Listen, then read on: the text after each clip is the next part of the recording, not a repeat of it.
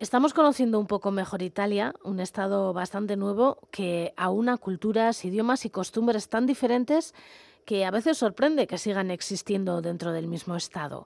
Hoy conoceremos las Islas Eolias, un conjunto volcánico del mar Tirreno que en el año 2000 fue nombrada Patrimonio de la Humanidad. Y para este viaje contamos con el doctor en Sociología y profesor de Historia, Gorka Salces.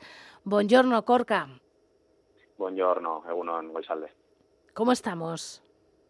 Bien, bien, nada, hoy, hoy vamos a emprender un, un viaje homérico empujado por, por los vientos y como tú has dicho, vamos a, vamos a ir a las Islas Eolias, que, que bueno, ya partiendo desde el nombre queda patente la relación entre, entre estas y los antiguos griegos, ¿no? Ya que fueron pues bautizadas en honor a, a Eolo, el dios de los vientos. Es que suena bastante Eh, a Ulises, ¿eh?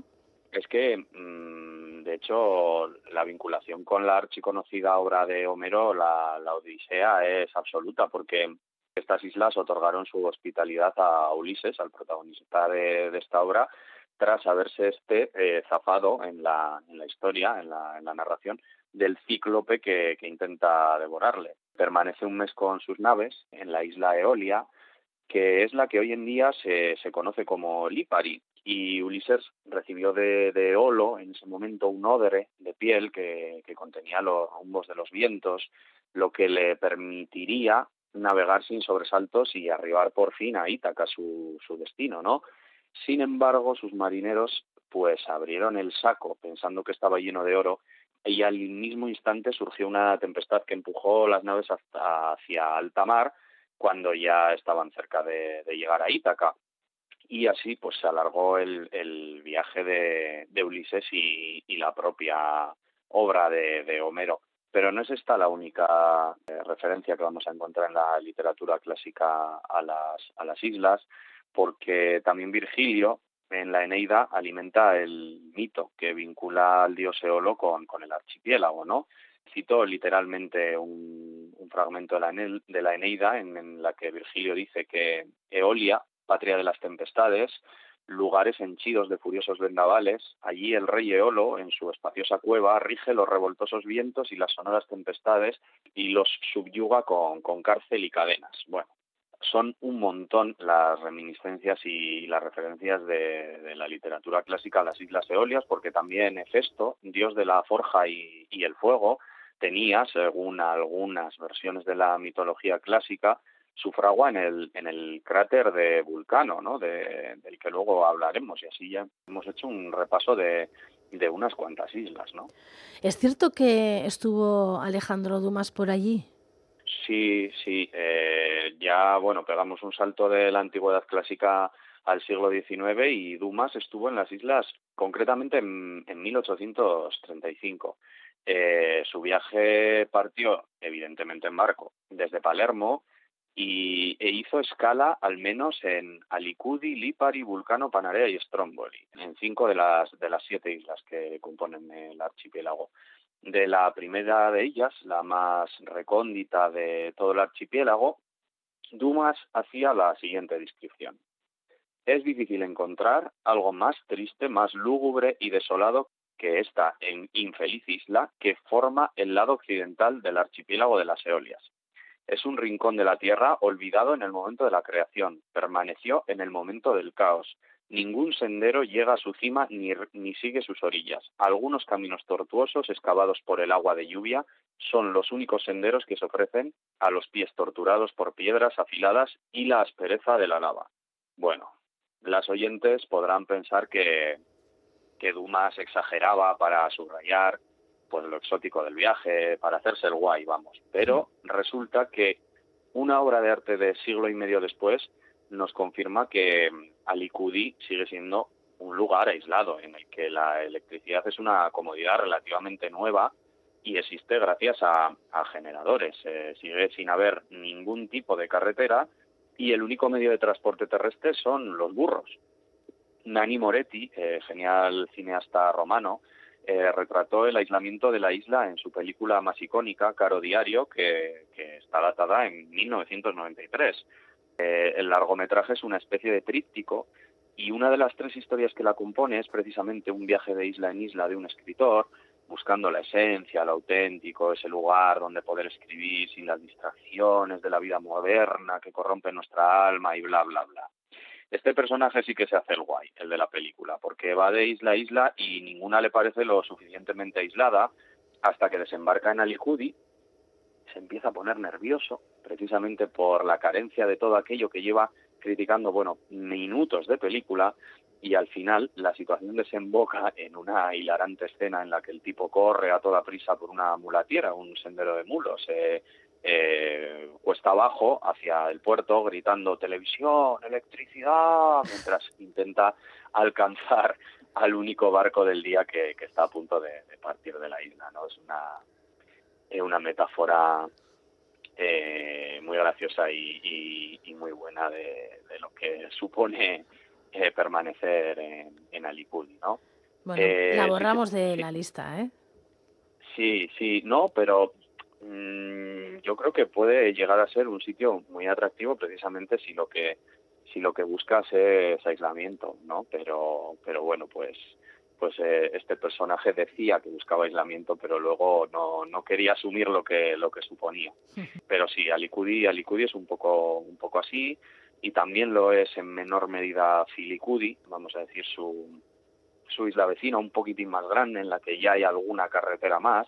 Ya en el centro de, del archipiélago eh, nos encontraríamos con Salina. Salina es una isla que es eh, llamativa por su, por su orografía que está definida por la silueta de los dos, dos volcanes durmientes que, la conforman y que hacen que desde el mar o desde las islas vecinas se asemeje, digamos, a la joroba de un camello, para que nos hagamos una idea. Esta es la causa del nombre que se le daba a la isla en, la antigüedad clásica, que es eh, Didime o, gemela, ¿no? en su traducción.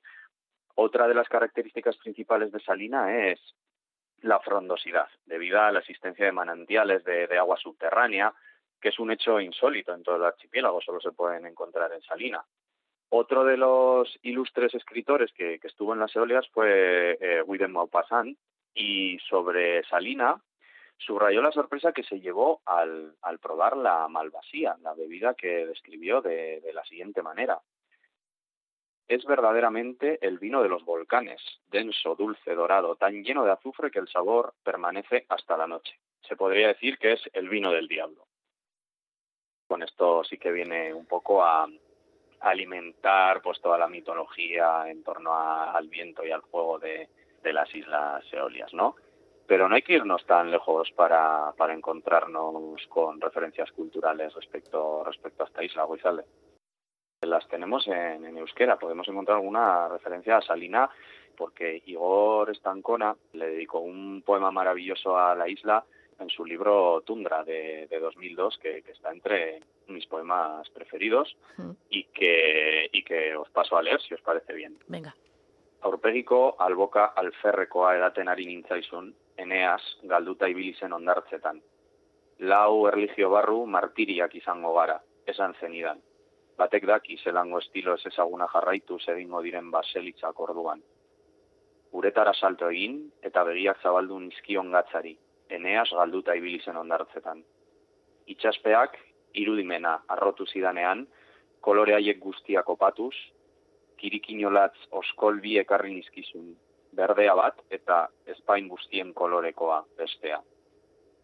Han utzi genituen kirikinolatzak erretiratu ginenean, bata bestearen gainean, berdea bat eta espain guztien kolorekoa bestea.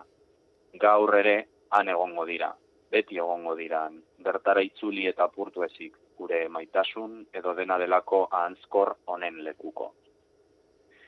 Eh, parece que fue feliz, ¿no? Sí, parece que, que fue feliz y la verdad que recrea genial ese vínculo con el tiempo y ese mm, clima no meteorológico, sino, vamos a decir, ese clima hacia adentro ¿no? que, las islas te pueden generar. Aún así hay que decir que, que aquí en Ancona se permite una licencia literaria, ¿no? porque el viaje de Eneas en la Eneida de Virgilio no pasa por las Eolias, ya que circunnavega Sicilia por el sur y luego una tormenta lo desvía hacia Cartago, la, actual Túnez, pero bueno, aún así la verdad que, que se, le, se le admite la licencia porque, porque el poema es maravilloso. Es, muy bonito, sí. Y bueno, ya hemos dicho que Salina es una de las tres islas centrales del archipiélago, las otras dos son Lipari y Vulcano. Lipari es la más populosa. Eolia, ¿no? La antigua Eolia. Efectivamente, es la, la antigua Eolia y es pues la isla que le da el nombre a, todo el archipiélago, ¿no? Porque otra forma de por la que se conoce a estas islas son las islas Lipari. Tiene un pueblo homónimo que con sus 11.000 habitantes se puede considerar la capital de las islas, la capital de las Eolias y bueno, que tiene su aquel con su castillo amurallado y su concatedral de, de San Bartolomeo. Muy cerca de ella está, está Vulcano, que está presidida por el volcán con el mismo nombre y este volcán se puede ascender hasta el mismísimo cráter pese a estar activo. Porque cuando tú asciendes hacia el cráter, pues sus características fumarolas de, azufre tiñen de amarillo partes del sendero por el que, bueno, hormiguean los excursionistas, ¿no? Después de la ascensión, nada mejor que un baño relajante de barro eh, volcánico en la playa de Acuecálide eh, o Aguas Calientes. Y es así, puesto que la temperatura del agua, en la temperatura del agua se hace notar que, bueno, pues hay emisiones eh, volcánicas que emergen del subsuelo, ¿no?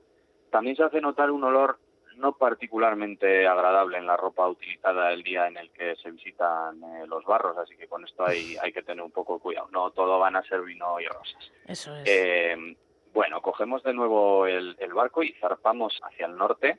Vamos a abstenernos de hacer escala en, en Panarea, que es la más pequeña entre las siete islas principales y que básicamente es un nido de villas de lujo. Mm, y haremos nuestra última parada en la más septentrional y conocida de las islas. Solo diré que el volcán que la preside da nombre a un tipo de erupción, la estromboliana, caracterizada por erupciones explosivas, separadas por periodos de calma de, de extensión variable. ¿no? no es extraño que por las noches se puedan apreciar desde el puerto llamas rojas en el cielo porque el cráter está escupiendo lava. No es raro eso ni que una columna de, humo cuasi permanente recuerde a sus habitantes y a sus visitantes la omnipresencia y la peligrosidad del coloso. Pero no vamos a hablar sobre geología, vamos a pasar un poco a, a, la prensa rosa, si te parece bien. Me parece muy bien. Nosotros vamos a ir a tiempos mucho, mucho más cercanos, ¿no? al siglo XX, porque eh, en 1950 lo, atractivo del entorno natural y la dureza de la vida en la isla llevaron a Roberto Rossellini a rodar Stromboli Terra di Dio, una de las cumbre, obras cumbre del neorealismo italiano, ¿no? El film, de hecho, cumple con todas las características de dicho movimiento artístico, ya que documenta la pesca del atún con métodos tradicionales en la isla, y a la vez emplea a lugareños como, como actores, que esto es algo que se hace mucho en las películas del neorealismo. Pero también cuenta una historia de desamor entre la prisionera de un campo de concentración y un prisionero de guerra italiano, natural de Stromboli, ¿no? Cuando la pareja se establece en el pueblo natal del hombre, interpretado por Mario Vitale, la mujer se siente presa por el aislamiento geográfico, la dureza de la vida y el conservadurismo de, los habitantes del lugar e intenta escapar. Bueno, la peli es un petinazo y recomiendo a quien no lo haya hecho que la vea, pero a lo mejor es más interesante pues lo que acabo de decir sobre la, prensa rosa y, lo que sucedió entre, entre bambalinas durante el rodaje de esa película.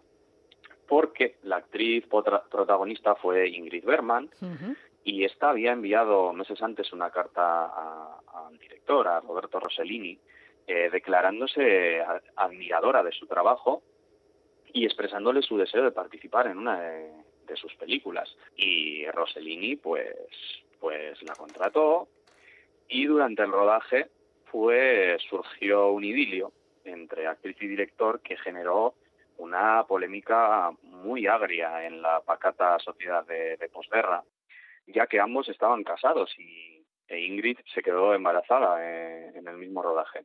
Después del nacimiento del hijo de ambos, Roberto, tuvieron otras dos eh, hijas más, una de las cuales, Isabela Rossellini, también tiene una relevante carrera en el, en el mundo del cine como como actriz y directora, ¿no? Entonces, bueno, la verdad que, mm, que las islas, están atravesadas por un montón de referencias artísticas, literarias, cinematográficas y por si fueran poco atractivas para visitar solo por, por el paisaje, pues todo esto también puede alimentar a, a, todos aquellos y aquellas a los que les interese pues pasarse unos días por ahí añade valor todas estas historias que nos has contado. Yo donde no creo que vaya es a Licudi y a Filicudi. El resto no lo sé. Pero esas... No. Mm, esas, esas te ha costado un poco más, ¿no? Lo de lo del aislamiento, lo del aislamiento y tal, y es que es verídico. Además, pues, es a las que menos circulación de, de barcos hay, a las que, bueno, pues efectivamente, como se cuenta en la película, menos posibilidad de llegar y menos posibilidad de escapar. Hay. Eso es. Gorka Salces, doctor en sociología, profesor de historia, eskerrik asko benetan, urrengoan beste bat. Bai, eskerrik asko zuri goizalde.